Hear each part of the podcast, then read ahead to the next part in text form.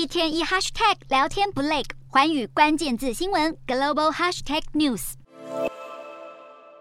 德国总理肖兹四号将率领企业领袖代表团造访中国，会见中国国家主席习近平，成为自二零一九年以来第一位出访中国的欧盟领袖。但在此刻，欧盟寻求降低对中国等国家的依赖之际，肖兹这一趟中国行的时间点引发高度质疑。肖兹在出访前表示，德国关注台海局势，奉行一个中国政策，在符合德中双方利益的情况下，会寻求合作，但不会忽视中国的争议。欧盟对中国的立场能否一致存在问号。不过，对台湾相当友好的捷克，在参议院选举中，捷克参议院议长韦德奇高票连任。韦德奇曾经在二零二零年九月访台，成为史上第一位在立法院演讲的非邦交国议长。而在九月率团访台的捷克资深参议员德拉霍斯，则是当选副议长。他对台湾也相当友好。而对于先前传出中国在荷兰等众多国家设立海外警察局，目的是要威胁异议人士晋升，荷兰政府已经要求这些警务站立刻关闭。中国的干预黑手也让加拿大感到忧心。